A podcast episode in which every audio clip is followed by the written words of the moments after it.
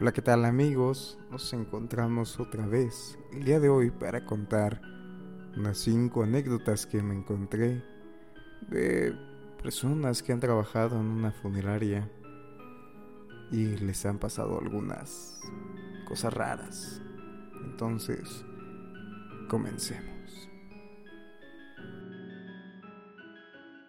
Yo trabajé en una funeraria como carrocero Pasaban muchísimas cosas, pero recuerdo una ocasión que después de tomar una siesta en una capilla, me mandaron a llamar de la oficina y me mostraron un video donde se ve cómo después de acostarme llega una nena de unos tres años, me ve durmiendo y como que se decepciona y se sienta a mi lado.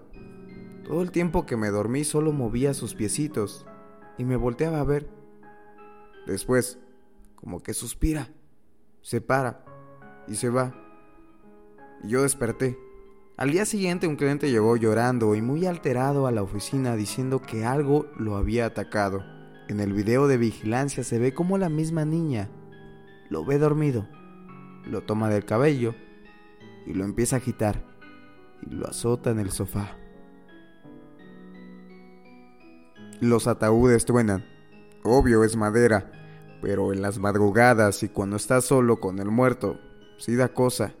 Algunas veces los muertos se mueven, se quejan o hacen algún ruido. Por alguna razón cuando los sacan de su casa, a los muertos parece que pesan más.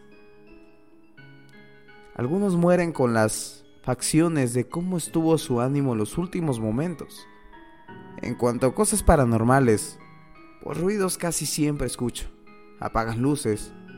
Algunas ven como personas normales a personas que ya murieron. Lo más difícil es ver a un niño o un bebé.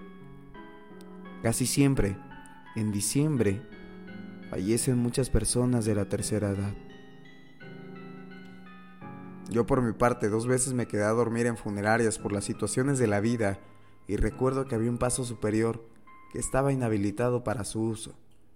Estaba construido y lleno de todo tipo de cosas para prestar servicio, pero simplemente no lo usaban. Subí en elevador por curioso. Y yo recuerdo ver una figura de ojos blancos, con luz observándome. Cerré el elevador y me bajé en putiza, la verdad. Y para cerrar, yo suelo caminar de noche por una funeraria, ya que es mi camino de regreso de las fiestas al oeste de la ciudad donde suelen ser varias, y al pasar por la funeraria siempre siento el ambiente demasiado denso.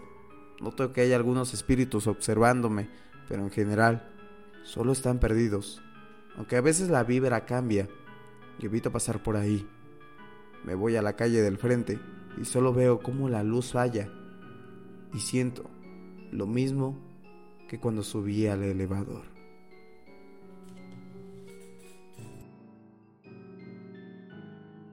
Te recuerdo que tenemos página de Facebook, Instagram, YouTube y TikTok. Todas las puedes encontrar como el universo del terror.